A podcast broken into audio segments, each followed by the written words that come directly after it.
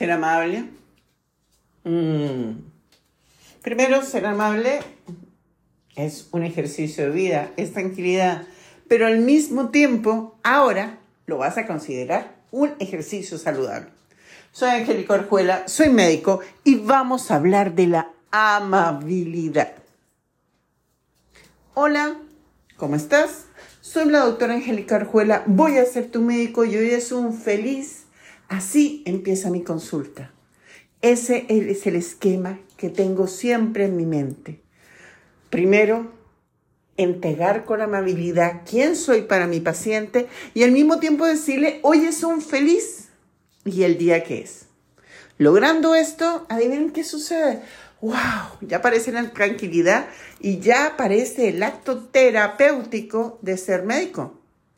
Pero eso lo experimento yo en mi consulta. Vamos a hablar de lo que hizo la, hizo la ciencia, de lo que investigó la ciencia.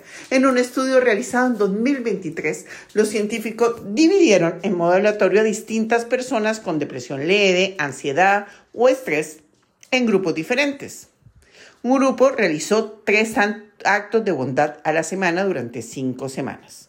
A otro grupo se le pidió que fuera más sociable y a un grupo final hizo una, eh, una forma escrita de terapia cognitiva conductual.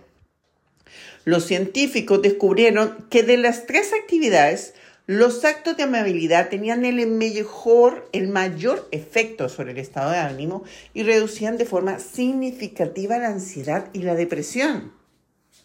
¿Por qué? ¿Y cómo la amabilidad está mejorando nuestro estado de ánimo? Se pudo demostrar que cuando una persona decide ser generoso, su cerebro coordina con una parte conocida como cuerpo o núcleo estriado. Esta parte del cerebro responde a las cosas que pueden tener efectos gratificantes, como comer alimentos sabrosos. Se cree que su estrato de la base biológica, este calorcito de buenos sentimientos que obtenemos cuando somos amables, lo activa. Pero al hacer un escáner del cerebro se revela otra cosa igual de sorprendente. La amabilidad puede ayudar a aliviar el dolor y la ansiedad. En un estudio reciente, se administró a los voluntarios dolorosas descargas eléctricas mientras decidían si donaban dinero o no. Los que donaron dinero sintieron menos dolor. Otro estudio descubrió que donar sangre dolía menos que sacarse sangre para un análisis, aunque la aguja fuera el doble de gruesa. Mm. interesante, ¿no? Otro punto también a tomar en cuenta, mientras más gratitud, menos estrés. Oh, por favor, cuando yo recibo pacientes, los pacientes vienen con su mochila, preocupaciones, enfermedades, cosas algunas serias, otras no serias, o solamente con ansiedad de entrar a la consulta. Hay dos formas de abordar al paciente. Hola, ¿qué tal? Hola, ¿qué quiere?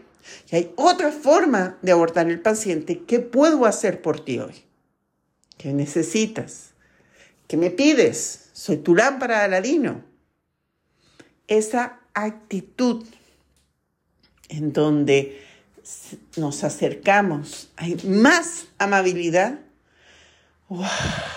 ya se va viendo cómo impacta en el estrés de una consulta en donde no se conoce al médico, no se sabe qué va a pasar. Y para completar, esta doctora, es decir, yo le pido a mi, a mi paciente que se desvista para examinarlo y ya los pacientes no están acostumbrados a desvestirse. Así que, wow, ya con eso se puede manejar el estrés. Pero hablemos de la ciencia.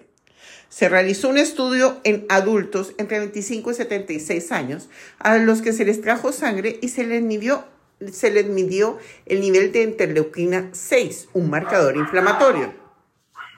Los voluntarios dijeron a cuántas personas y organizaciones brindaron ayuda, apoyo o amabilidad. Descubrimos que ser más amable con más personas y organizaciones como amigos y familiares pero también ser voluntario, aunque sea sin recibir el mismo trato a cambio, se asocia a una menor inflamación. ¡Wow! ¡Wow! Es decir, las personas que hicieron voluntariado tenían un cuerpo más desinflamado. Y adivinen qué, un mejor sistema inmune. En otro estudio se indagó la relación entre la amabilidad y el estrés, y al igual que ocurrió en el caso anterior, en personas que habían hecho algún ejercicio práctico que implicaba mostrar amabilidad, posteriormente su respuesta fisiológica al estrés es un estímulo menor. Por ejemplo, tuvieron presión arterial más baja.